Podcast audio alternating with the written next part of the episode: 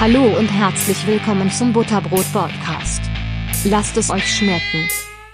Heute habe ich jemanden zu Gast, die seit Jahren im Gesundheitsberuf tätig ist und Krankenpflegerin gelernt hat und mit äh, Anfang 30 ungefähr beschlossen hat, sich als Heilpraktikerin bzw. Naturheilkundlerin selbstständig zu machen und inzwischen sich eine relativ große Praxis, würde ich sagen, aufgebaut hat, ihre, ihre Kunden bzw. ihre Patienten, sag mal, im, im Heilberuf behandelt auf Basis von unterschiedlichen Daten, die sie erhebt, äh, über bestimmte Gerätschaften, da können wir später nochmal drüber sprechen, hat unzählige Weiterbildungen gemacht und äh, sicherlich einige Geschichten zu erzählen zu dem Ganzen, äh, was in den letzten, ja, vermutlich knapp 30 Jahren passiert ist, seitdem du in dem Beruf bist. Ja, ich bin super happy, dass du da bist und freue mich total, was du alles zu erzählen hast. Mir ist auch äh, im Rahmen der Vorbereitung schon ein bisschen aufgefallen, dass wir uns zwar schon ewig kennen, aber noch nie so wirklich darüber gesprochen haben, wie du zu dem gekommen bist, was du aktuell machst und äh, was so deine Beweggründe waren, auch von der Krankenpflege zu wechseln hin zu deiner Heilpraktikerin-Ausbildung beziehungsweise zur, zur Naturheilkunde hin. Genau, schön, dass du da bist, Annette. Ja, hallo Max.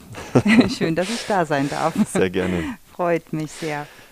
Wir starten mit der ersten Frage mhm. von meiner Seite und äh, das ist natürlich immer, immer die spannendste Story auch, wie du zu deinem Beruf gekommen bist, zu deiner Berufung, die du gerade durchführst, wie dein, wie dein Weg von der Krankenpflege zu deinem jetzigen Stand sozusagen gekommen ist. Also das, wie du dahin gekommen bist, wo du aktuell bist.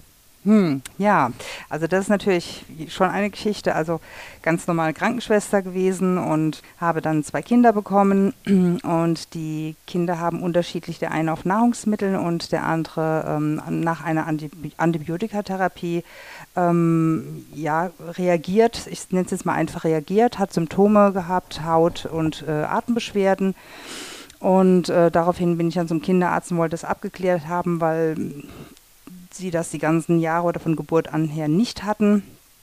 Und da war äh, mir einfach die, die Diagnose oder die Art und Weise, wie da rangegangen wird, ähm, mir eigentlich zu oberflächlich als Mutter zumindest. Mhm. Möchte ich aber jetzt nicht über einen Kamm scheren, dass das jetzt immer so ist und oberflächlich ist, ja. also nicht falsch verstehen, sondern einfach nur in meinem Falle, mhm. äh, was mich ja zum Umdenken oder zum Mitdenken vielleicht auch angeregt ja. hatte. Und für mich war das irgendwie so vom, vom inneren Bauchgefühl her, ja, aber da gibt es doch eine Ursache. Ja. Das war doch vorher nicht gewesen. Ja, und wie ich dann gefragt habe, ja, an was liegt es denn? Und die Ursache, da war dann nicht so wirklich eine Antwort da. Und ach, das geht schon wieder und das wächst sich aus und das war für mich nicht wirklich zufriedenstellend, ehrlich gesagt. Und ähm, habe dann gedrängt auch mal auf ein Labor Natürlich piesackt man Kinder nicht einfach so mal. Ähm, Auf dem Blutlabor? Blutlabor, mhm. Mhm, genau, und Stuhllabor und so weiter. Um einfach mal zu gucken, äh, hängt irgendwas und so weiter. Und ähm, ja, da geben wir mal ein bisschen Eisen und so weiter. Aber es, es, wurde einfach nicht besser. Es hat sich überhaupt nichts geändert. Und dann wurde halt einfach nur ein Pariboy, das ist so ein äh, Kaltluftvernebler, äh, mir verschrieben und gesagt, naja gut, dann kann er halt immer wieder mit äh, Kochsalzlösung oder ähm, verschiedene Medikamente inhalieren, wenn mhm. dann irgendeine Atemnot kommt. Das kann er dann jetzt so sein Leben lang machen und das wird schon oder bleibt halt. Also irgendwie sehr, für mich jetzt gefühlt als Mutter sehr oberflächlich und kann ich mir vorstellen. War irgendwie trotzdem dann die Idee, aber da gibt es doch eine Ursache. Naja, auf jeden Fall bin ich dann, hatte ich mich so mit den ein oder anderen Leuten unterhalten, wie mir das halt so ist, auch als Mama und irgendwann kam ich zu einem Fußreflexologen. Ich wusste es gar nicht, dass es überhaupt dieses Wort oder diese ja, Möglichkeit gibt und äh, war da ganz gespannt und hat gedacht, naja, verlieren kannst du nicht, guckst dir es mal an. Auf jeden Fall ja. war das sehr, sehr, also mehr als ein Zufall. Das Kind hat nach drei Behandlungen tatsächlich einfach wieder Spaß am Leben gehabt, rosige Bäckchen, rosige Lippen. Ähm, gesprochen, also wirklich ein munteres Kind, was vorher nicht so war die ganze Zeit. Und ähm, naja, und noch hat er dann auch gesagt, naja, dann schau einfach auch mal auf deine Gewürze und so weiter. Bei dem anderen, bei meinem zweiten Sohn, ähm, wegen den Hautausschlägen, vielleicht ist ja da auch irgendwo ähm, irgendwelche Inhaltsstoffe drin, die nicht so gut sind für ihn. Mhm.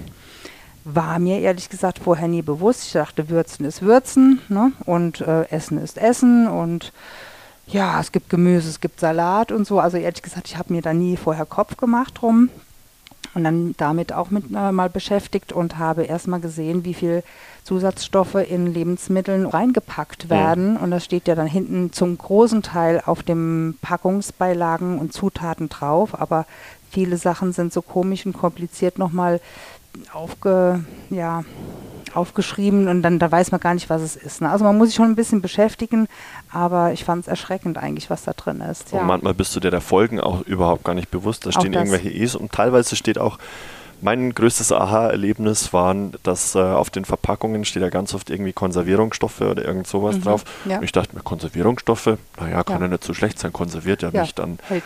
Aber, aber es geht ja darum, dass der Stoffwechsel funktioniert und dass deine Zellen eben nicht konserviert werden sollen, weil dieser ja, Wechsel eben genau, genau, weil dieser Wechsel eben stattfinden ja, soll ja.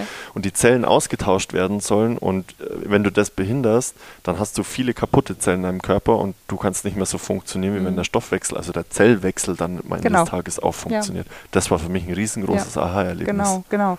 Und ähm, wie gesagt, wenn man da noch nie vorher was gelesen oder gesehen oder gehört hat, dann ist das einfach äh, auf einmal eine Welt, die sich da auftut und und auf einmal eins nach dem anderen.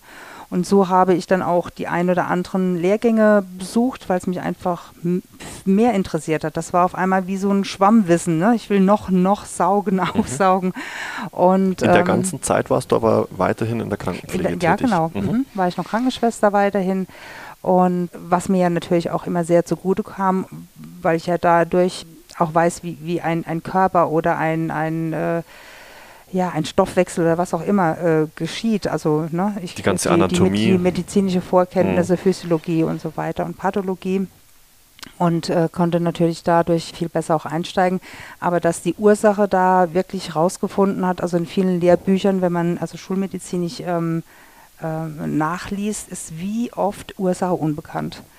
Und auch das war mir vorher nie so klar gewesen, wie ich meine Ausbildung als Krankenschwester gemacht hatte, dass die Ursache wie oft unbekannt war wurde einfach nur nicht benannt. Ne? Mhm. Und sehr viel symptomatisch auch gearbeitet. Und ähm, ja, dann kam ich auf die Ursachenerhebung und dafür brauche ich halt auch gewisse Messinstrumente, wie aber auch Kinesiologie oder andere Verfahren oder auch Labor. Ich nehme auch Laborablut ab oder ähm, Stuhl, die, was dann ins Labor eingeschickt wird. Mhm und äh, kann somit äh, die schulmedizinischen Kenntnisse mit dem naturheilkundlichen super vereinbaren. Und ich denke halt auch insgesamt zusammen sind wir stark und nicht nur einer oder eine Art und Weise, sondern wir sind individuelle Menschen. Und ich finde das ganz fantastisch, dass wir von der TCM, also traditionelle chinesische Medizin, bis ähm, ja, die, die Naturheilkunde hat so viel zu bieten. Ja. Ne? Und äh, ist ja Erfahrungsmedizin. Also Absolut, ne? ja, ja. Also ich, die, dieses, dieses TCM, diese traditionell chinesische Medizin, ist auch ewig alt. Mhm. Ähm, von dem her, ja, es schadet nicht, von, von, von vielen Erfahrungen und langjähriger Erfahrung zu profitieren. Absolut. Nochmal ganz kurz zurück. Ja, gerne. Du hast gesagt, du hast jetzt ein paar Lehrgänge gemacht mhm. ähm, und konntest viele und kon genau einige Lehrgänge, viele ja. Lehrgänge gemacht ja. und konntest da eigentlich sehr gut auf den, den Grundlagen der Physiologie und Anatomie und so weiter mhm. und so fort, die du aus deiner Krankenpflege gelernt hast, sehr gut aufbauen. Mhm. mhm.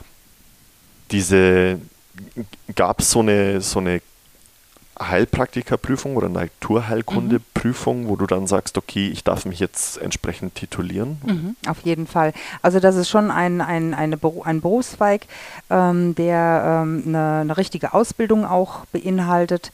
Ähm, am Schluss wird eine äh, schriftliche Prüfung durchgeführt ja, vor dem Gesundheitsamt ähm, und äh, anschließend beim Amtsarzt eine mündliche Prüfung, mhm. die auch nicht ohne ist, wenn man auch diese schriftliche Prüfung zum Beispiel fertigen Ärzten vorlegt. Ähm, nicht unbedingt, dass sie dann bestehen würden. Also es ist schon ein sehr umfangreiches schulmedizinisches Wissen okay. über Gesetzeskunde, über Infektionskrankheiten, Physiologie, Pathologie und so weiter und auch ähm, Dinge, die wir nicht machen können, die in unserem Bereich definitiv ausgeschlossen sind. Ähm, auch, dass wir da genauso ähm, ja, wissen, um was es geht. Und ja. offiziell ist es eine, ich finde, eine hm, ja, ein Ausdruck, der vielleicht nicht so ganz passend ist, aber trotzdem ist scheinbar aus rechtlichen Gründen es sehr gut äh, beinhaltet, dass wir keine Gefahr für die Volksgesundheit sind. Mhm. Und ähm, dass, dass das die Überprüfung quasi ist, dass wir medizinisches Wissen haben. Wobei das ja auch der Grundsatz für Ärzte ist, zuallererst nicht schaden. Genau. Also ja. von dem her, ja. ja. Genau. Also das ist schon eine Prüfung, die man nicht mal gerade so im Galopp irgendwie am Wochenende macht mhm. oder so, sondern dass sie die, ähm, die Ausbildung ist zwischen zwei und vier Jahre, durchschnittlich so drei Jahre. Und dann wird das beendet durch diese ähm, oder abgeschlossen durch diese ähm, äh, fundierte äh, Prüfung im Prinzip vom, vom Gesundheitsamt, vom Amtsarzt. Und erst wenn dort äh, alles bescheinigt ist und äh, genehmigt ist und als bestanden, dann bekommt man erst seine Urkunde und darf sich dann ähm, Praktik Heilpraktiker nennen. Okay. Mhm. Welche ähm, also es gibt ja, soweit ich informiert bin, gibt es ja einmal den kleinen in Anführungszeichen mhm, mhm. Heilpraktiker und mhm. den großen Heilpraktiker. Was ist da der Unterschied? Das wird groß und klein genannt, weil die Ausbildung einfach in dem Moment die große Heilpraktiker-Ausbildung ist halt dieses, was ich gerade eben gesagt habe, zwischen zwei und vier Jahre. Und äh, die, der kleine Heilpraktiker ist äh, Psychotherapie beinhaltet okay. nur Psychotherapie. Die arbeiten nicht äh, im Prinzip wie der große Heilpraktiker mit Pflanzenstoffen, ähm, zum Beispiel jetzt Infusionen oder Blutentnahme oder sonstige Sachen. Also diese medizinischen Sachen ähm, darf er nicht tun. Okay. Mhm. Alles klar. Und zwei bis vier Jahre einfach deshalb, ähm, weil die Leute so wie im Studium auch unterschiedlich lang brauchen, bis sie das ja. Studium absolvieren. Ja, genau. Mhm. Okay. Ist das ein reines Selbststudium? Also bekommst du da Bücher und dann heißt es das einmal bitte lernen oder gibt es da auch äh, sowas wie einen Unterricht? Da gibt es auf jeden Fall, also es gibt Fernstudium, mhm. aber es wird immer ähm, pro Lerneinheit immer kontrolliert. Es wird über Zoom oder äh, andere Abfragen, jede, jede Schule macht das auch anders, aber es gibt natürlich vor Ort äh, Schulen, sage ich mal, ähm, vor vier, fünf Jahren ähm, gab es nur Schulen, wo man Präsenzunterricht hatte. Hat sich ja jetzt alles ein bisschen geändert, auch mit Online-Kursen, ähm, dass man trotzdem weitermachen kann auch Fortbildungskurse, die dann über mehr Theorie gehen, kann man auch online sich anhören, aber manche Behandlungsschritte sind einfach zu üben und mhm. man muss es praktisch gucken, auch von der Fürsorgepflicht her. Das äh, sollte dann praktisch sein oder auch ein Erste-Hilfe-Kurs und so weiter, dass sowas auch immer wieder mal gemacht wird, ne? ist auch immer wieder mehr oder weniger auch eine Pflicht. Okay, alles mhm. klar. Und in diesen, weil du gerade sagst, es gibt bestimmte Dinge, die man einfach dann vor Ort machen muss oder physisch ähm, vor Ort sein mhm. muss. Welche, wie viele Teilbereiche gibt es dann oder in welche Teilbereiche ist es auch aufgeteilt, diese, diese Schulungen, die du dann erhältst? Also ich vermute mal Anatomie beispielsweise, oder? In der, in der Ausbildung jetzt in der so? Ja, genau, sorry. So. In der Ausbildung, also welche da ist alles. Das ist von, Fächer werden ja, da gelernt? Das ist Krankheitslehre, äh, Infektionskrankheiten, also im Prinzip wie, wie, wie in, in der Schulmedizin auch. Ne? Mhm. Also du, du musst den Körper komplett lernen und das ist natürlich dann auch unterteilt in Herz, Herz-Kreislauf, Lunge, äh, äh, Nerven, Muskeln musst du komplett wissen, Knochen und so weiter, auch im Lateinischen, ne, damit man auch Befunde und so weiter ja auch ähm, übersetzen kann. Mhm. Ähm, man muss wissen, wie, äh, wie ein Blutkreislauf, wie ein Herz funktioniert. Man muss wissen, was, was, was macht das Blut, jede einzelne Blutkörperchen, Plättchen und so weiter und so fort. Für was haben wir das da?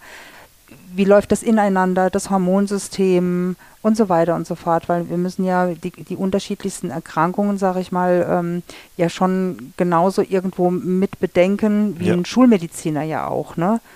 Also das heißt, äh, am Ende des Tages einmal sozusagen einmal die, das, der, das komplette medizinische mhm. oder ja, das komplette medizinische Spektrum auf der Seite. Mhm. Aber ich vermute auch, dass der kleine Halb, der kleine in Anführungszeichen Heilpraktiker, also der psychotherapeutische mhm. Heilpraktiker damit inkludiert ist. Also es wird auch ein Teil davon sein. Oder ist das die, äh, Psycho die Psychologie haben wir ganz, als ganz kleinen Teil nur ja. in, dem, in, dem, in der großen Ausbildung. Also die, die, diese psychologische Ausbildung für, die, ähm, für diesen kleinen Heilpraktiker ist circa ein Jahr. Mhm. Kommt auch immer darauf an, wie intensiv man diese Schulungen macht und wie schnell man das dann in dem Moment ähm, durchlaufen hat. Wichtig ist halt, dass man ja alles gekannt äh, konnte und auch diese Prüfung vor allem halt auch geschafft hat. Ne? Ja. Und der äh, große Heilpraktiker hat zwar Psychologie mit drin, hat aber auch Gesetzeskunde natürlich mit drin, mhm. hat, ähm, wie gesagt, die, die Pathologie, hat die innere, äh, teilweise auch äh, chirurgische Sachen müssen wir wissen. Wir müssen viele Testverfahren, die auch in der Schulmedizin verwendet werden, wie Schellung-Test oder sonst irgendwas oder Blutdruck messen. All das äh, müssen wir natürlich auch wissen. Atemkapazität, äh, Ausscheidungen von der Niere, wie oft, äh, wie zirkuliert unser Blut äh, in der Stunde oder so. Ne? Okay.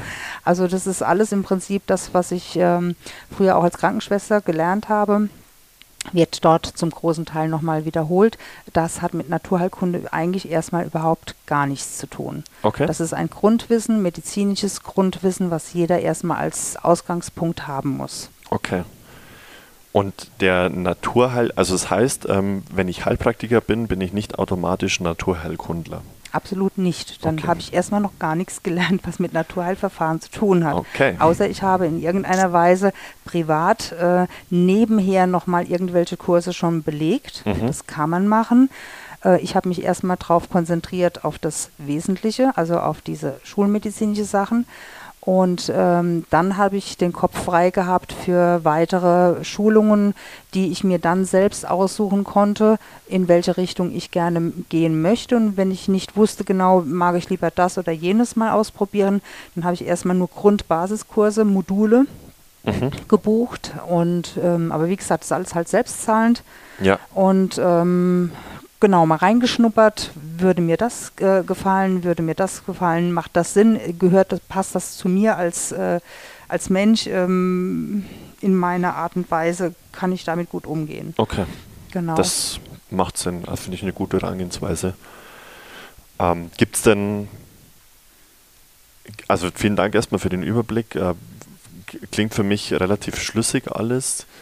Gibt es denn irgendwas, was du das nächste Mal anders machen würdest? Also würdest du das nächste Mal anders rangehen an die ganze Geschichte? Nö, ich fand das eigentlich für mich jetzt persönlich ganz, ganz äh, gut, weil ich ja vorher meinen Beruf, also man muss auch einen gewissen Berufsstand vorher schon gehabt haben und ah, muss okay. auch mindestens 25 Jahre alt sein, damit man gewisse Reife auch mitbringt. Okay. Ne? Das ist auch schon mal die Grundvoraussetzung, ähm, um überhaupt äh, in diese Ausbildung reinzugehen, beziehungsweise in die Prüfung.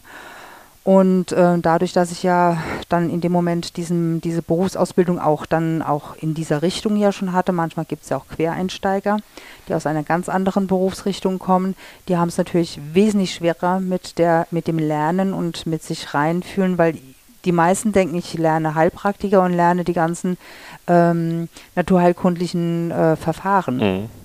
Ne? Aber das ist es ja nicht. Ich muss ja jetzt erstmal wissen, ähm, wie funktioniert der Mensch ne? und, und, und die Total. ganze Medizin erstmal lernen. Und da brechen dann auch die ein oder anderen auch wieder ab. Ne?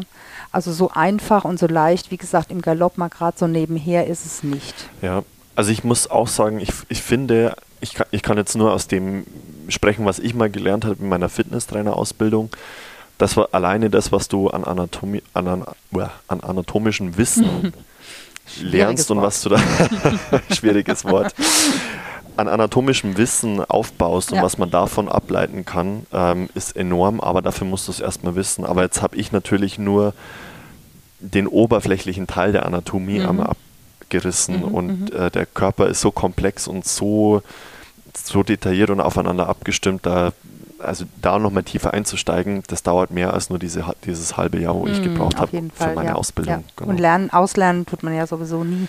Ne? Ja. Aber jetzt für die Grundkenntnisse, ja, es ist schon sehr umfangreich und man muss ja auch die ganzen lateinischen Wörter und Begriffe ja auch können und mm. lernen. Ne? und wissen, was das bedeutet. Und nur, dass es, dass man es auswendig gelernt hat, kommt man auch nicht weit. Also man muss schon das äh, äh Konstrukt Mensch, ich nenne es jetzt einfach mal so allgemein, ähm, verstehen. Ja, also ich finde das sehr, sehr wichtig. Dass ich habe jetzt auch einige Hospitantinnen äh, bei mir in der Praxis gehabt. Also das heißt, die sind noch in der Ausbildung, wollten mal wissen, wie so der Praxisalltag so aussieht. Und ähm, da sagen sie auch, jetzt verstehen sie erst in der Praxis auch, wie das eine mit dem mhm. anderen zu tun hat. Ne? Und ähm, ja, dass es wirklich so ein Zahnrad ins andere greift und das ist ja viel größer, als eigentlich sie gedacht haben. Also das Denken eines, also so wie ich jetzt zumindest arbeite, weil ich ja medizinisch auch sehr arbeite, ähm, ist schon sehr umfangreich. Okay. ja, viele, viele Aspekte, weil ich ja vielerlei noch mit ins Boot nehme aus dem Naturheilkundlichen und aus der ganzen Erfahrungsmedizin plus zu der Schulmedizin. Ja. ja. Also weil du gerade die, die ähm, Hospitantinnen ansprichst, mhm. gibt es denn eine Möglichkeit auch abseits von der ähm, von der Ausbildung, also dass du parallel zur Ausbildung hospitierst, irgendwo gibt es eine Möglichkeit, so eine Art Praktikum zu machen, um mal über die, die, Schulter zu gucken, wie sowas im Alltag aussieht und ob ich mir sowas sozusagen vorstellen könnte als äh, mhm. Job oder Weiterbildung. Mhm. mhm. Also es gibt so gut wie gar nicht. Ähm, dadurch, dass ich jetzt ein Naturheilzentrum habe, es gibt auch noch ähm, in wenigen Städten auch größere Praxen. Da könnte man dann mal anfragen. Ähm, aber die, sag ich mal, die größte Masse der, der Heilpraktiker ähm, oder Heilpraktikerinnen sind eigentlich ähm, Ein-Mann-Unternehmen. Okay. Ein-Frau-Unternehmen. Genau. Also die arbeiten. Ähm, ja. Aber es ist theoretisch möglich, also man kann das theoretisch man tun. Ja, man muss aber suchen und ob man das überhaupt machen kann, genau. Also ich hatte es auch die ganze Zeit gar nicht gar nicht in, in, äh, gemacht oder, oder angeboten. Ähm, und es ist auch eigentlich im Prinzip von der Heilpraktikerschule, weil ich dort einen Laborkurs gemacht hatte und einen Bezug dann zu, zu zwei, drei Leuten hatte und die dann gefragt haben, Mensch, könnte ich mal dazu gucken, das ist ja total spannend, wir würden gerne mehr davon wissen und die Praxis ist dann doch nochmal ein bisschen was anderes wie die Theorie. Ja. Aber zur Ausbildung gehört erstmal nur die Theorie und da die Abschlussprüfung. Und dann beginnt erst die Praxis, aber in einzelnen Ausbildungskursen, in, in auch wieder Schulen, ähm, Kinesiologie-Schulen oder äh, äh, Institute, die, die solche, ähm, oder TCM, also traditionelle chinesische Medizin, ähm, äh, Institute, die dann solche Lehrgänge anbieten. Und da kannst du dich dann auch einbuchen und da die Praxis dann lernen. Und wie gesagt, dann gibt es auch die ein oder anderen Arbeitskreise danach, wo man im Tun ähm, sich schulen kann, üben kann und so weiter. Und erst wenn man sich dann sicher ist, dass man dann halt mit, auch mit Patienten arbeitet. Okay. Ja, das macht auch zu 100 Prozent mhm. Sinn. Genau, so lernt man dann die Praxis im Prinzip kennen. Ne? Okay, perfekt. Und einige gehen, gerade wenn ich noch mal kurz noch was ergänzen kann, Gerne. und einige gehen in die, ähm, in die, auch wenn sie den großen Heilpraktiker haben, eher in der Hypnose zum Beispiel als äh, Fach oder äh, auch in die äh, Psychokinesiologie zum Beispiel ist auch ein ganz großes Thema. Ähm, was, was, heißt Kinesiologie eigentlich? Kinesiologie ist äh, im Prinzip den, den Körper übers vegetative System, Muskelreize, Muskelreflexe äh, abzutesten, wo die Regulation blockiert oder nicht blockiert. Es ist ein sehr umfangreiches, also kann man nicht so mit einem Wort äh, sagen. Das eine Buch heißt zum Beispiel Der Körper lügt nicht. Okay. Und äh, das ist aber einfach ein ganz normaler Mechanismus, der im Körper übers vegetative System abzufragen ist. Okay, verstehe. Abzutesten ist, genau. Also auch eine sehr spannende Sache, ist aber auch nicht so gerade mal am Wochenende zu lernen, sondern Klar. auch eine größere Ausbildungsreihe und da auch wieder, in welche Richtung gehe ich dann, links, rechts. Ne? Also da gibt es auch verschiedene Möglichkeiten und wer das äh, interessiert, ja, da gibt es genügend Schulen, die das in, in, in ganz, ganz umfangreichem Maße auch anbieten. Ja. Sich darauf auch da vermute ich, haben. wird man nicht auslernen.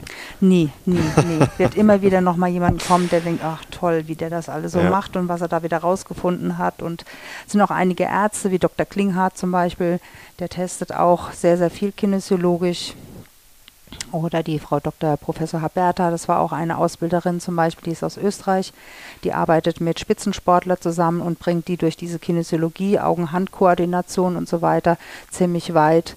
Also auch im Lernspektrum, auch für Kinder, Schule und so weiter. Teilleistungsstörungen, auch das ist ein ganz toller Bereich, den man ausbauen kann, der auch nicht nur ein Modul oder nur einen Lehrgang beinhaltet, sondern auch viele, mhm. die aufeinander aufbauen. Also du siehst, das sind ganz, ganz viele Bereiche. Man kann in Blutlabor gehen, man kann in Stuhluntersuchungen, Darmaufbau, Immunsystem, ähm, Atemtherapien, äh, Psychologie, ne? oder was ich jetzt gerade eben gesagt habe, auch in Sport gehen. Also das gibt ganz viele Bereiche, wo sein Herz hinschlägt und da drin kann man sich dann spezialisieren. Und andere machen Reiki, machen eher in der energetischen ähm, Version, mhm. weil das einfach ihre Berufung, ihr, ihr, ihr Ding ist. Ne? Mhm. Am, am Ende, mhm. weil du gerade die ganzen ähm, Bereiche einmal aufgeführt hast, mhm. am Ende gehört aber trotzdem alles irgendwie wiederum zusammen. Von dem her ist es ja mhm. gut, dass jeder den gleichen Grundstock einmal mitbekommt genau. und weiß, es gibt noch was. Also klar, ich habe meine Spezialisierung, so mhm. wie in der, in der Schulmedizin auch, aber es gibt, ich weiß, es gibt noch was links und rechts davon. Psychosomatik ist so ein Stichwort. Mhm, ähm, mhm.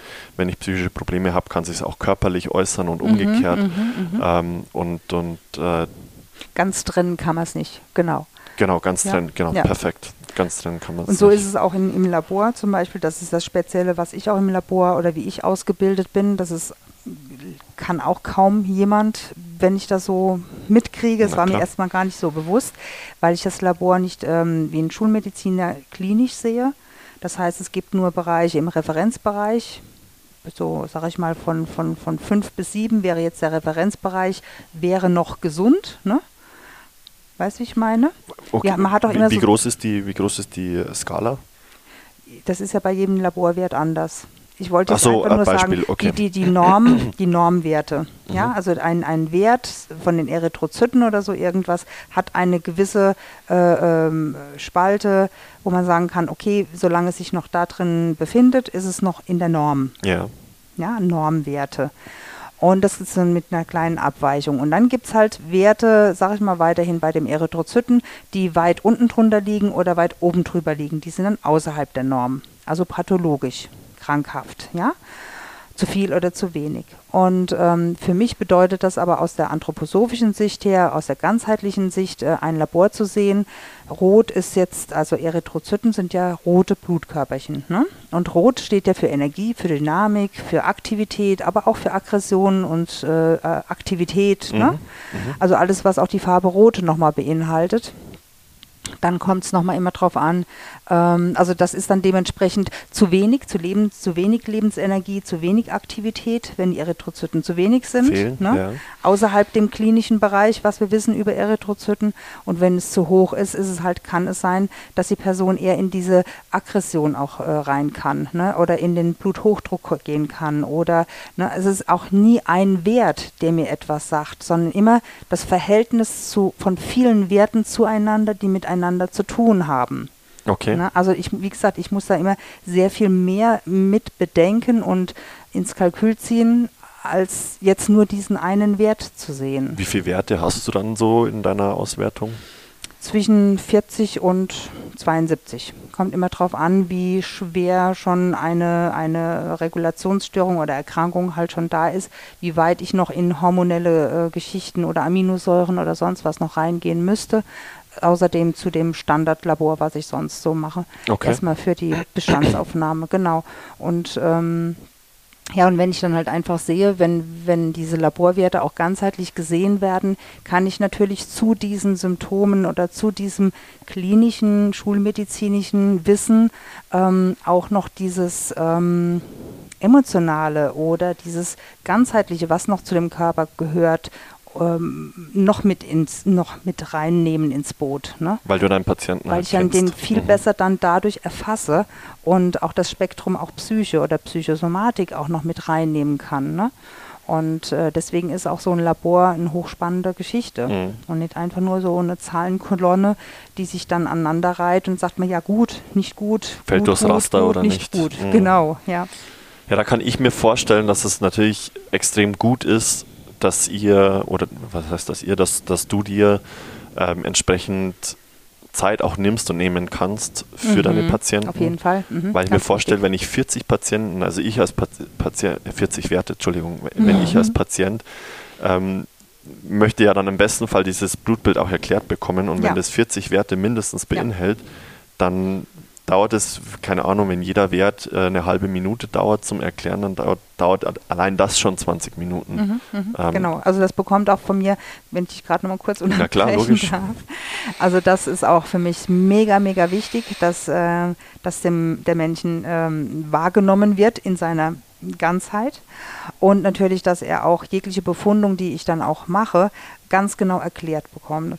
Weil ähm, wenn er versteht, warum das ein oder andere so ist, versteht er auch selbst, warum er so müde und schlapp ist. Nicht, weil er faul ist, ich sage es jetzt einfach mal so Klar. als Beispiel, sondern weil einfach der Körper einfach platt ist. Ne? Da fehlt dem Vitamin B12, das sind die, der HB unten, die Sauerstoffversorgung funktioniert nicht. Das kriegt er dann alles genau erklärt. Als Beispiel. Als Beispiel jetzt, mhm. genau. Und wenn wir dann jetzt bei dem Beispiel Vitamin B12-Mangel jetzt Vitamin B12 geben und noch dies dazu und jenes dazu, was halt alles so fehlt, und dann wird er merken, wie, wie, wie das dann halt ähm, besser wird, ja, und wie, wie der Körper auf einmal wieder anfängt zu atmen, lebendiger zu werden. Und ähm, genau, und dann wird, sagen wir mal so nach vier oder, oder acht Wochen, wird wieder eine Kontrolle gemacht. Derzeit werden Produkte oder Maßnahmen äh, in der Zeit ähm, ja, durchgeführt. Mhm. Meistens muss der Patient auch irgendwas dann noch einnehmen.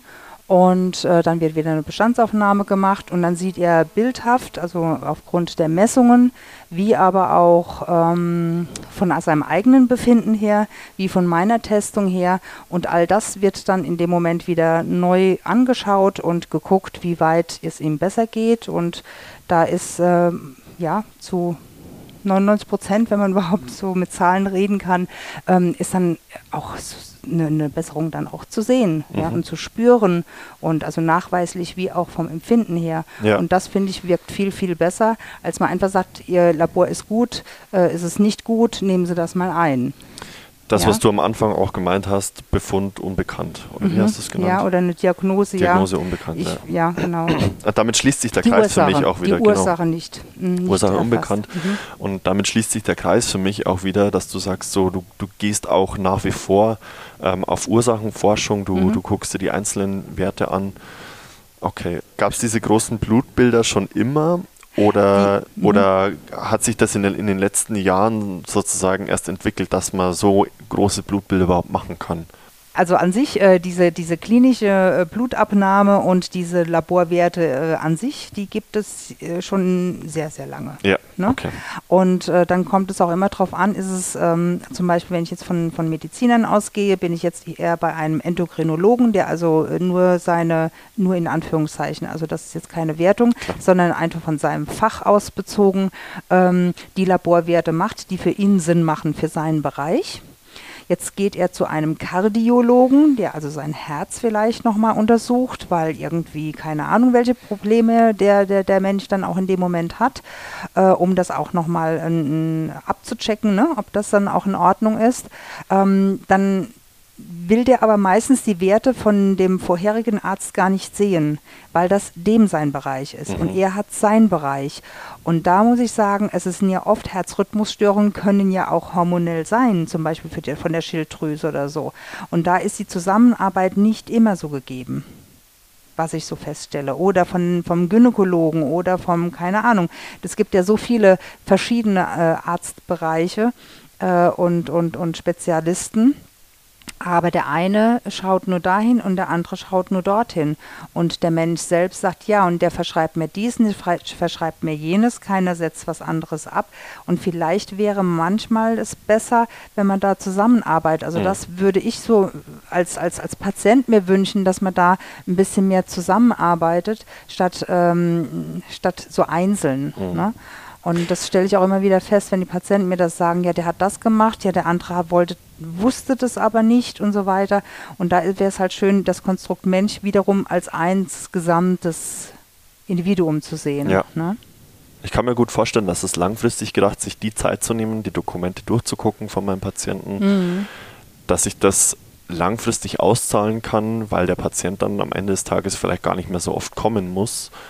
Ähm, und ich glaube, dass das auch Anklang findet und äh, wir haben ja, wir haben ja im, Vorgang, im Vorhinein schon das, äh, diesen Ärzteblattartikel einmal durchgeguckt, ähm, dass in München die, die Zahlen ähm, an, an Heilpraktikern, die in den letzten Jahren dazugekommen sind, von 6.000 auf 41.000 gestiegen sind. Mhm. Ähm, beziehungsweise da gehören noch ein paar andere Berufe dazu, also diese freien Heilberufe, so nennt man das ja, also Heilpraktiker, Ergotherapeuten, mhm. Hebammen mhm. und so weiter und so mhm. fort von 6.000 auf 41.000 gestiegen. Das ist ein enormer Wachs, äh, enormes Wachstum. Mhm.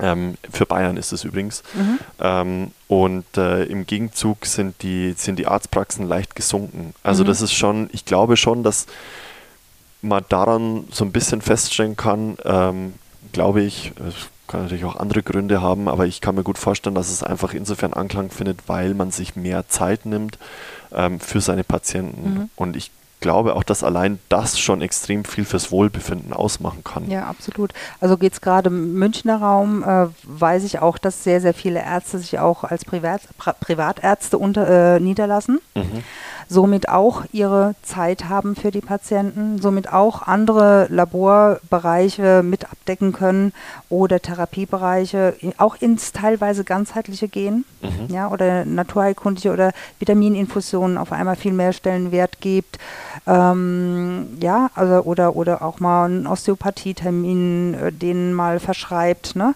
was so eigentlich nicht so gang und gäbe ist. Also das äh, ist schon ein Boom, wo man auch merkt, auch, auch in der Ärzteschaft, dass da teilweise doch ein, ein Umdenken ist.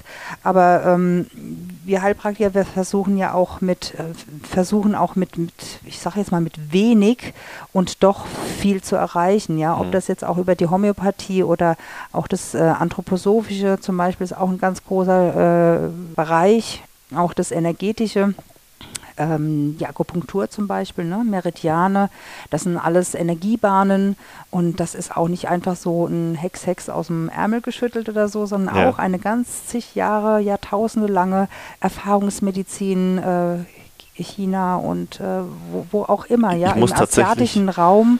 Ja. Ich muss tatsächlich bei der Akupunktur auch an, an die Kinesiologie denken, als du mhm. vorhin gesagt hast, dass ähm, ich, jetzt weiß ich gar nicht mehr, wie, du es genau formuliert hattest, auf jeden Fall, dass es eben bestimmte Strukturen im Körper gibt und äh, Triggerpunkte dann mhm, in, in, dem mhm, Fall mhm. ähm, irgendwo gibt, die miteinander verbunden sind und äh, genau. die man damit. Genau, das ist ein riesengroßes Netz in unserem ganzen Körper und mhm. da gibt es eine Fülle und eine Leere. Und äh, das heißt also, wenn ich jetzt irgendwo schwindlig zum Beispiel, ne, so, so ein Kopfschwindelgefühl und da merkt man einfach, da kommt zu wenig Energie ja auch an. Mhm. Also ist da quasi eine Leere. Ne? Dann ist jetzt irgendwo ein, eine Schwellung oder eine Rötung, dann ist dort eine Fülle in diesem, in diesem Gewebe, in diesem Bereich. Ne? Und äh, auch da, das, das, das kann so viel im Naturheilkundlichen sagen. Also müsste ich jetzt zu sehr ins Eingemachte gehen, würde jetzt, glaube ich, zu weit führen, gerade jetzt in diesem Teil unseres Gespräches, aber einfach nur mal auch nochmal so, äh, nochmal eine andere Sichtweise zu sehen, wie umfangreich eigentlich diese Berufssparte sein kann. Ja, da gibt es so viele Sachen ähm, ja, zu entdecken. Ja. Was würdest du sagen? Also, das ist ja schon extrem viel, das du jetzt aufgeführt hast, äh, was, was du auch machst, auch im Blutlabor zum Beispiel. Mhm. Du, du hast ja noch ähm, andere Datenerhebungsgeräte. Mhm. ja. ähm, gehen wir da vielleicht mal ganz kurz drauf ein, was, was, was kann man als Heilpraktiker sozusagen, welche Geräte kann man als Heilpraktiker noch verwenden, um datenbasiert sozusagen arbeiten zu können. Mhm, mh. Also wir haben ja auch die Dokumentationspflicht, wie auch in der Schulmedizin, ja. um diese ähm, Akte im Prinzip, die man führt, dann auch ausführlich und ähm, auch, dass man das nachvollziehen kann, ne, was man gemacht hat. Äh, ja, ob das jetzt ähm, zum Beispiel den, ähm, den Sauerstoffgehalt äh, über die Fingerkuppe, wie man das von der Intensiv zum Beispiel her kennt, ähm, messe ich oder jetzt auch den Blutdruck, ne, dass mhm. der auch gemessen wird gleich am Anfang. Dann mache ich eine, ähm, einen Bioscan, das ist ein, eine, ähm, ja, wie so ein Bioresonanz. Gerät, das mir auch im Gewebe viele Vitamine, Mineralstoffe und so weiter anzeigt, die vielleicht zu viel oder zu wenig da sind. Also meistens fehlt dann irgendetwas oder auch Schwermetalle die, äh, sag ich mal so im Groben, im Oberflächlichen mal gemessen wird, sieht man, dass da irgendwo eine Belastung ist. Dann kann man immer noch mal weitere, gezieltere ähm, Testungen machen. Dann haben wir noch ein weiteres äh, Gerät, das ist die Herzratenvariabilität, das ist okay. die HRV. Die ist äh, ähnlich wie so ein EKG. Und äh, mhm. daran sieht man, ob Sympathikus, Parasympathikus, also das Biofeedback im Prinzip vom vegetativen System, wie das funktioniert. Bekannter ist das im Allgemeinen so mit Burnout ausgebrannt, ja. Das ist im schlimmsten Falle zu entdecken, ah, dass die okay. Mitochondrien, diese Kraftzellen einfach nicht mehr so ihre Arbeit tun, wie sie tun sollen. Das vegetative System nicht mehr an und abschaltet, sondern einfach in einer Starre bleibt. Ne? Okay. Ist es dieses, ist es das Gerät, wo du diesen, diesen ähm, Metall Nee, mhm. wieder was anderes? Okay. Das war dieser Bioscan gewesen. Okay. Diese, ähm, dieses Feedback äh, vom, vom Gewebe im Prinzip. Das ist jetzt das Biofeedback vom, von der Ah, Herzratenvariabilität. ich verstehe. Das sind zwei Vege- unterschiedliche. Vom vegetativen System, genau. Okay. Ja, dann teste ich ja noch natürlich äh, kinesiologisch, hatte ich ja schon mal gesagt gehabt. Äh, von der Anlitzdiagnostik kann man natürlich sehr viel noch sehen, ähm, welche Bereiche im Gesicht an Haut, Färbung, Schwellung, Bereiche, ja, die auffällig sind und Hinweise für irgendwelche Störungen oder Schwächen oder sowas aufzeigt. Genau, und dieser Summand im Prinzip, dieses, dieser, dieser rote Faden, den, der wird dann erstmal gesucht zu dem Symptomkomplex, was der Patient noch mitgebracht hat, eventuell noch Befunde und so weiter. Und dann hat man den roten Faden, ähm, wo man beginnt. Was am wichtigsten ist hier zu regulieren, sage ich mal jetzt den Säurebasenhaushalt erstmal zu regulieren. Da muss man gucken, ist es intrazellulär oder extrazellulär. Auch nochmal ein großer Unterschied. Ähm, äh, fängt man erstmal mit dem Darm an. Ne? Ah, das heißt, also, also Huhn oder Ei, was war zuerst? Mit was beginne ich überhaupt? Das heißt für mich dann im Umkehrschluss, es kann auch geschichtet sein. Also es kommt nicht jemand mit einem Krankheitsbild zu mir und ich habe dann diese eine Lösung, sondern ich muss es dann Schicht für Schicht aufbauen, weil ich ja nicht alles auf einmal machen kann. Nicht auf einmal, beziehungsweise individuell. Weil wenn ein Patient äh, oder wenn jetzt drei Patienten kommen, die haben alle Kopfweh, Kopfschmerzen, Ja. ja. Dann hat aber all, haben aber alle drei Patienten eine unterschiedliche Ursache, warum sie Kopfweh haben. Ne, der eine hat ein Leberproblem, der andere ist übersäuert, der andere hat ein HWS-Syndrom Ja, also am Halswirbel irgendein Problem. Also muss ich da auch erstmal gucken wieder, was ist die Ursache, was, äh, ja, wa- was muss ich lösen, was müssen wir beheben, damit der, die, die Symptome wieder verschwinden und die Regulation für den Körper wieder in die Norm kommt. Ja. Ne? Genau, also das, das kommt immer ganz drauf an, da gibt es kein Schema F, ganz im Gegenteil, jeder wird ganz individuell mit unterschiedlicher Dosierung, mit unterschiedlichen Produkten ähm, oder, oder Behandlungsschemata behandelt, ähm, ja, so dass es genau auf den abgestimmt ist. Und das finde ich so spannend und ähm, da kann man sich auch nicht wirklich vorbereiten. Deswegen, man muss alles gut gelernt haben, man muss alles gut verstanden haben und dann individuell auf den Patienten eingehen und dann im Prinzip das richtige Konzept für ihn erstellen. mhm. Ja, okay. Mega spannend. ja Ähm. ist es auch. Jeden Tag.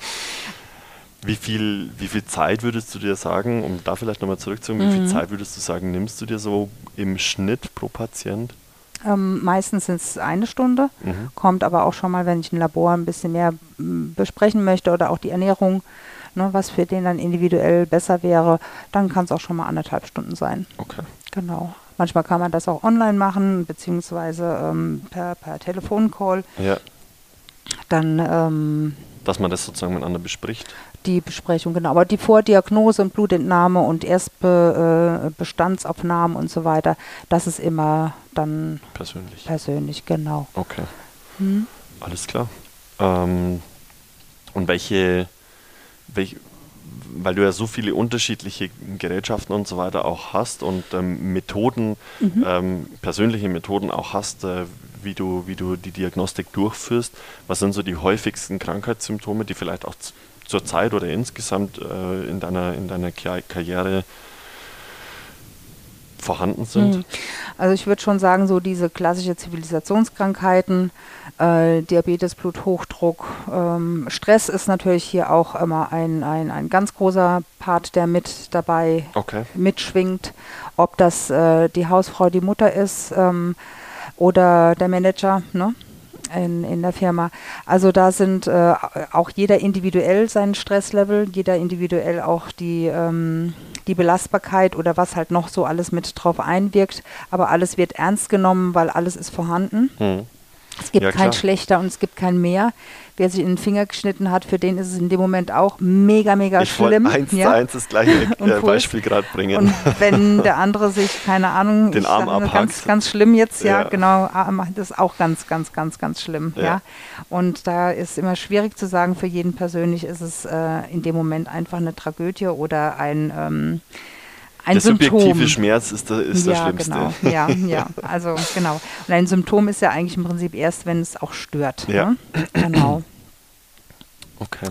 Ja. Also die ganz klassischen Zivilisationskrankheiten, mit denen sich ja, unsere Ja. Zivilisation halt so rumschlägt. Genau, und jetzt in der, der, sag ich mal, kann man jetzt schon sagen, in der jetzigen Zeit ist natürlich Stress und Belastung und Einschränkung und wieder dies und jene Maßnahmen und so weiter, das äh, belastet schon die ganzen Familien ähm, sehr. Ja. Sehr, doch Ja. wirklich.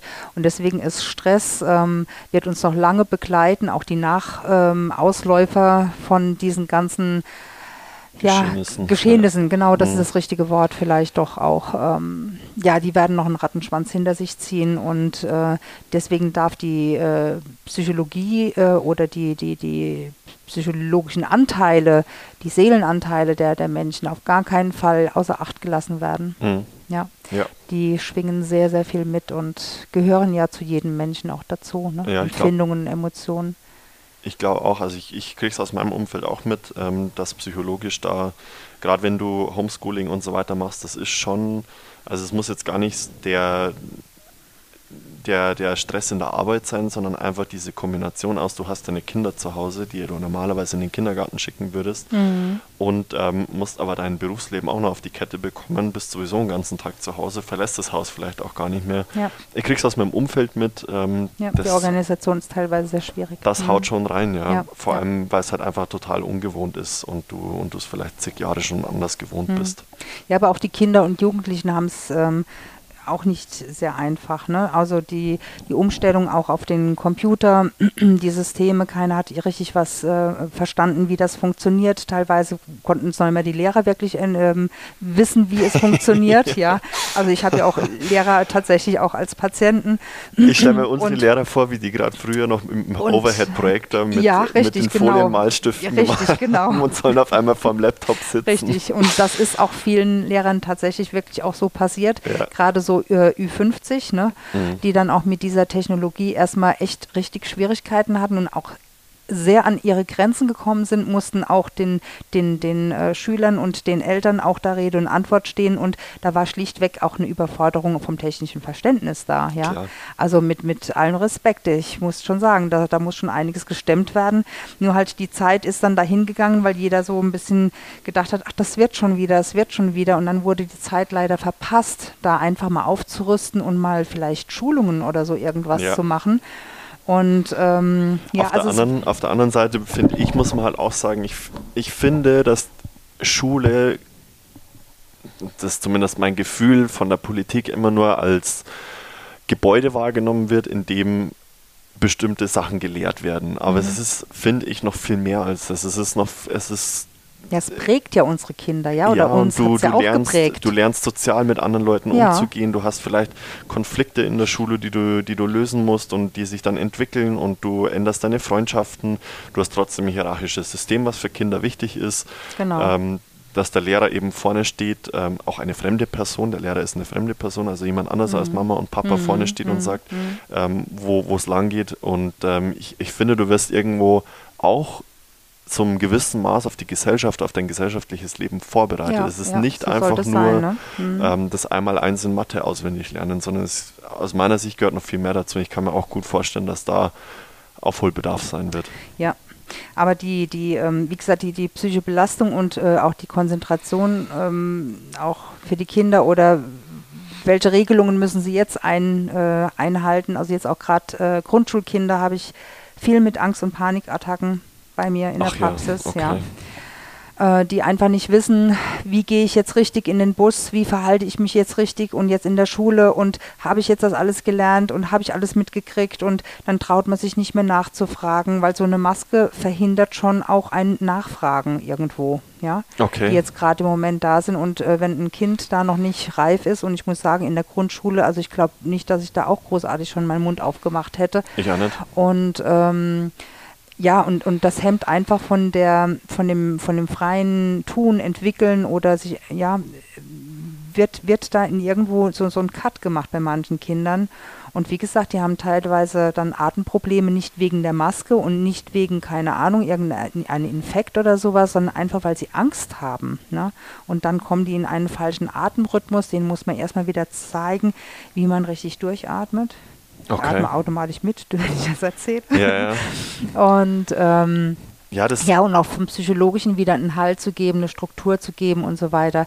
Also da, da muss ich auch psychologisch mitarbeiten. Ähm, da kann ich nicht einfach nur mit der Homöopathie, die unterstützt das Ganze natürlich, aber jetzt auch erstmal oder mit einer ähm, Hypnose zum Beispiel. Ne? Da, also da kann man wirklich ganz, ganz viel tun und äh, zum Glück, toi, toi, toi, habe ich wirklich da auch alle wieder schön auf den rechten Weg gebracht, mhm. ja, und die können alle wieder normal in die Schule gehen.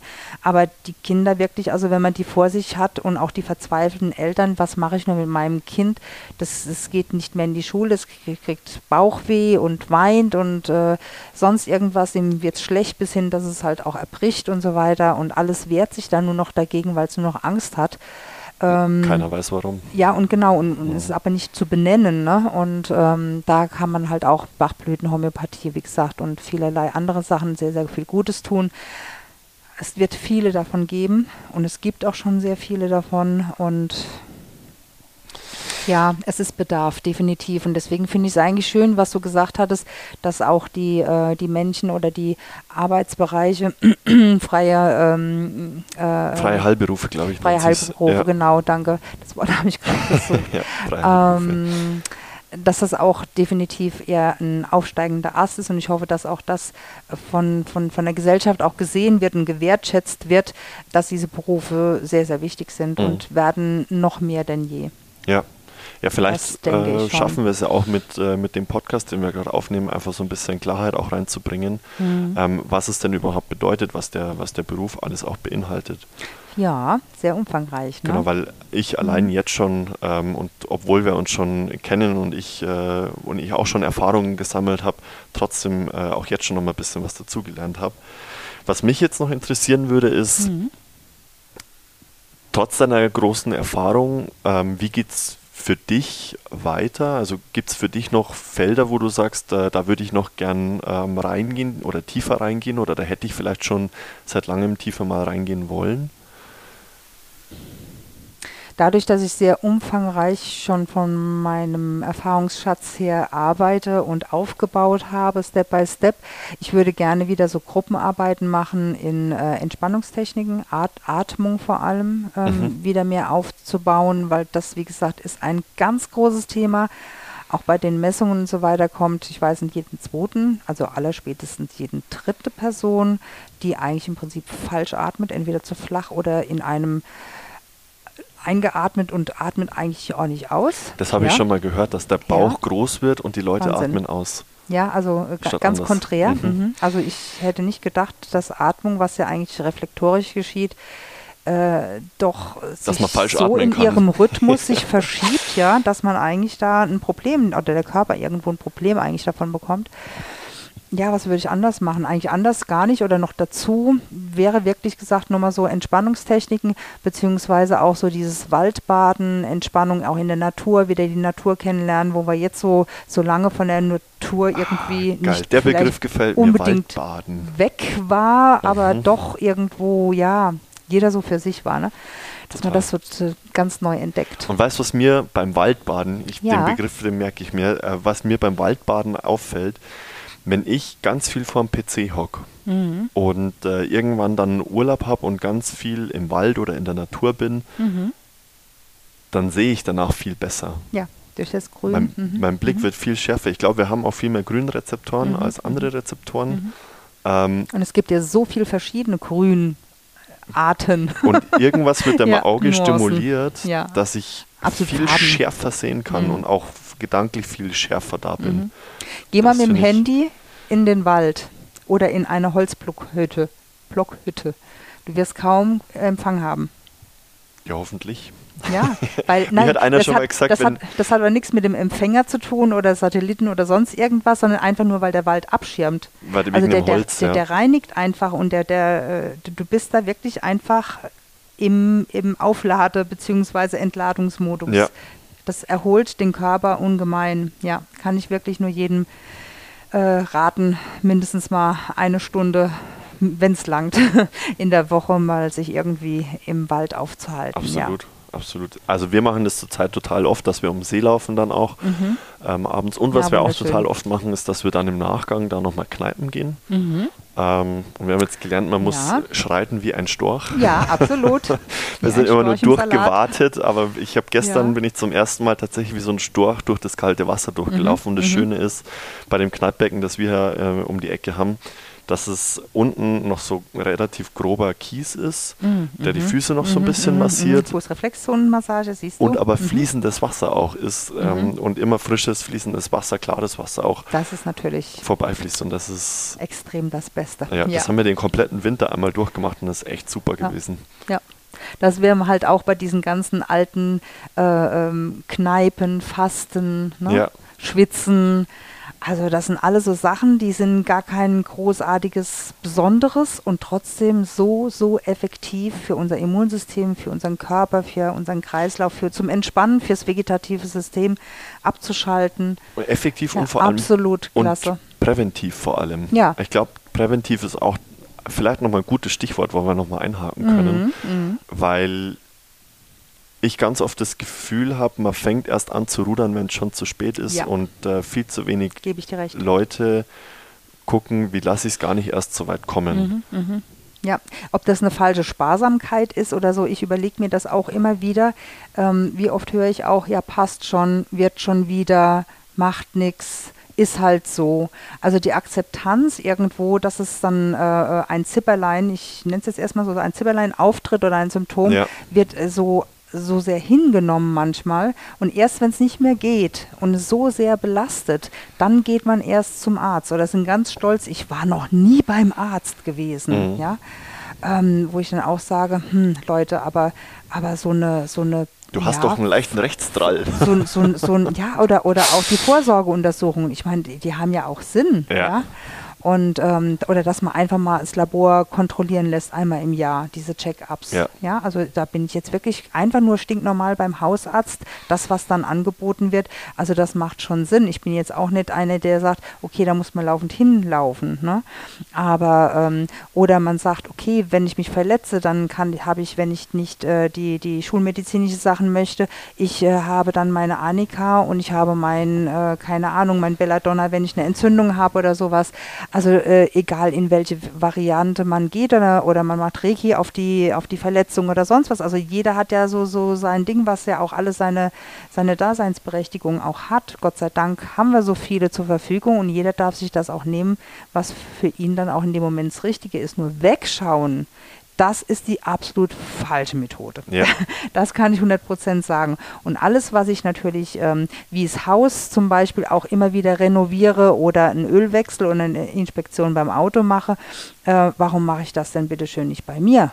Ja, also dann, dann kann ich, also ich würde nicht akzeptieren, dass ich jetzt hier in, in meinem Alter oder auch wenn ich 20 Jahre älter bin, dass ich sage, ja, dann gehe ich am Krückstock und habe keine Zähne mehr im Mund und dies und jenes. Ja, das ist dann so. Mhm. Nö, nein, ich mache jetzt schon was, damit es daher erst gar nicht so passiert oder wirke auch gleich positiv drauf ein.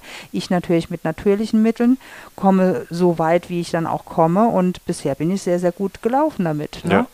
Also kann mich nicht beklagen. Lass aber dann auch mal meine Venen anschauen, mein Herzultraschall machen, gynäkologisch oder von Zähnen her untersuchen, ja. dass das alles auch passt. Das gehört für mich auch für die Vorsorge dazu. Ich glaube, was man nicht vergessen darf, ist, das heißt ja nicht, dass du dann in, in irgendwie wie, wie, ein, wie ein Mönch lebst, der ähm, nur strikt keinen Spaß mehr hat. Genau, definitiv nein. sondern der Spaß darf natürlich auch nicht zu kurz kommen, also ja. wieder bei der Psyche. Ja, absolut. Ähm, der trotzdem wichtig ist und äh, das ein oder andere Stückchen Schokolade oder Eiscreme oder was es dann auch immer ist. Die Dosis ähm, macht das Gift, gell? Exakt, ja, die Dosis mhm. macht das Gift und es darf ja trotzdem sein, ähm, solange es sich irgendwie ausgleicht. Ähm, ich meine, ich bin, ich, keine Ahnung, wenn ich mit den Jungs dann ab und zu mal unterwegs bin und äh, wir ein bisschen mehr trinken, als wir sollten, ja, dann gehe ich am nächsten Tag aber her und versuche den Säurebasenhaushalt wieder irgendwie mhm. auszugleichen, mhm. bevor ich es meinem Körper alleine machen lasse. Mhm. Und ich glaube, das ist mhm. genau das, genau, was du dann ja. sagst. So, ich, ich gebe meinem Körper lieber von vornherein so ein bisschen was dazu, damit er mhm Stoff und Material hat, um Mhm. zu arbeiten, Ja, aber keine Schmerztablette, sondern was, ne? Was, was, was er verarbeiten kann. Also tut, nicht die genau. Symptome, Mhm, mhm. wobei, ja, gut, Sch- Schmerztablette war sicherlich auch schon ein, das ein oder andere Mal, aber ich bin komplett bei dir. Der Körper braucht ja am Ende des Tages nicht die Schmerztablette, damit äh, mein Kopf hier weggeht, sondern Du hast gute Kräuter und, und, und äh, Pflanzenmittel, die Und deine Wasser Leber und und, so genau wieder weiter. entgiftet und ja.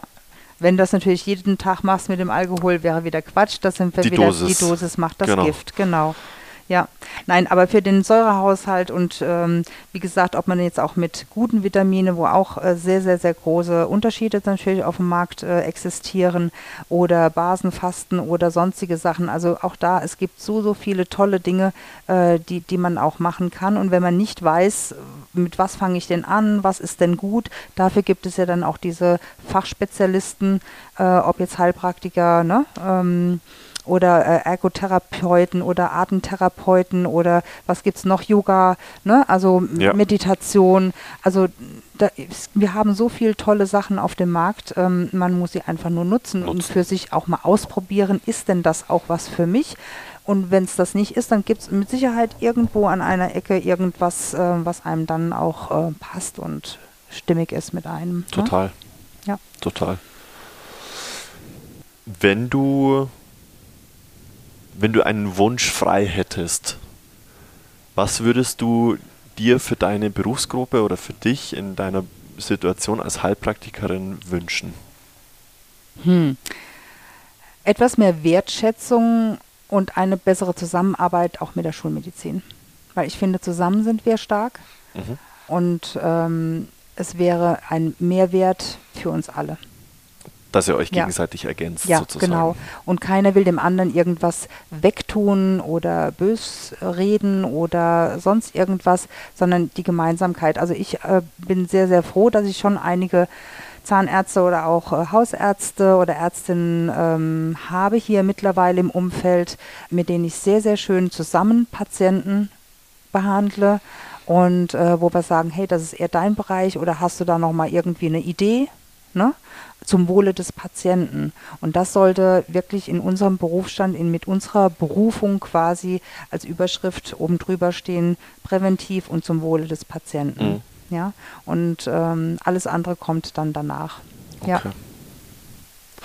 Das geht einher für mich mit einem gewissen Qualitätsanspruch. Das sieht man, glaube ich, oder merkt man an dem, wie du dich weitergebildet hast, an dem Qualitätsanspruch, den du auch an dich selber stellst irgendwo. Mhm.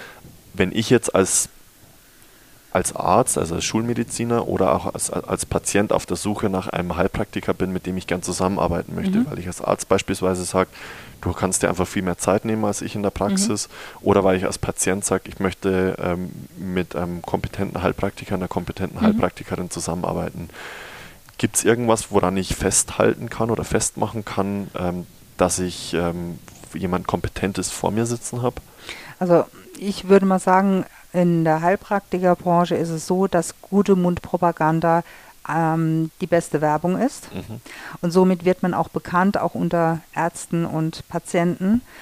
Ich sage auch immer, die äh, Information kommt auch immer zur rechten Zeit zu einem. Und ähm, wenn es dann einen antriggert und sagt, ach ja, ne, also habe ich schon immer gesucht oder ist mal was, dann, dann ist es auch der richtige Zeitpunkt. Aber ähm, ja, wie, wie, wie findet man diese richtige Qualität? Also da, da, man muss da einfach mal mit, mit, den, mit den Leuten reden. Reden Mhm. hilft. Okay, also Tatsächlich. Also sich äh, ja über, über Mundpropaganda, was man so mal gehört hat und ähm, ansonsten muss man sich auf die Suche äh, tun. Ich, zu mir kam auch meine Hausärztin, ich habe mich hier neu niedergelassen und sie sind jetzt hier Heilpraktikerin, ähm, habe schon einiges von ihnen gehört und äh, könnten wir da zusammenarbeiten, jetzt gerade wenn es ums Immunsystem stärken cool. zum Beispiel geht. Schön. Das fand ich so toll, also wirklich Chapeau, wo ich sagen kann, ich war da also so so angenehm ähm, berührt eigentlich, ja, Ja. dass, dass, ähm, dass so ein Zusammenarbeiten auch möglich ist. Und äh, wie gesagt, wir haben einige Patienten zusammen und sie ist das aus der schulmedizinischen Sicht und, und äh, deckt sie dann auch alles ab. Und die eine hatte Bauchweh oder Kopfweh gehabt und da kam sie einfach von ihrer Seite her nicht weiter. Dann habe ich nochmal geguckt, habe ganz andere Diagnostik, ganz andere Behandlungen gemacht und zusammen hat das letztendlich dann so äh, gefruchtet, dass, dass sie dann, die, die Patienten dann in dem Moment beschwerdefrei wurden. Und das ist einfach, das, das, das ist für mich einfach die beste Belohnung, ja. Okay. Also nicht im Geldwert, sondern auch in diesem Teil, wo man sagt, so ein bisschen idealistisch darf man ja auch noch mal sein. Absolut, natürlich. Ja. Total schön. Eigentlich wäre das jetzt ein, ein schönes äh, Schlusswort, schon fast. Mhm. Ähm, außer du ähm, hast noch eine lustige Story für uns. noch eine lustige Story. Ja, sag ich mal, da ist doch ein Nachbarkind, ähm, fällt mir jetzt gerade ein, die ähm, ist im Kindergarten oder gerade Anfang Schulalter und äh, ihre Tante hatte sich verletzt. Und au, au, au, au, au, was nehme ich da nur, was nehme ich da nur? Und da sagte dann das kleine Mädchen dann zu, zu, zu, zu ihrer Tante, du, da musst du zu der Annette gehen. Die, die klopft da und drückt und macht und dann gibt die dir ein paar Klobeli und dann ist alles wieder gut. das fand ich so süß. Ja. Das würde ich sagen, ist noch ein fast ja. viel schöneres Schlusswort. Dann lass uns das, ähm, das damit äh, beenden, würde ich sagen. Äh, vielen, vielen Dank für die ganzen Insights, die du uns gegeben hast. Ähm, ich fand es super, super spannend. Ähm, ich kann mir auch gut vorstellen, dass, äh, dass wir vielleicht nochmal ein zweites Mal äh, uns treffen, wenn wir nochmal ein bisschen tiefer einsteigen, wenn der Wunsch da ist. Und ansonsten sage ich an der Stelle erstmal vielen, vielen Dank. Ähm, euch viel Spaß beim auch. sehr gerne. euch viel Spaß beim Zuhören, wo auch immer ihr seid, wann auch immer zum Frühstück, zum Mittag oder zum Abendessen. Und bis zum nächsten Mal. Tschüss. Tschüss.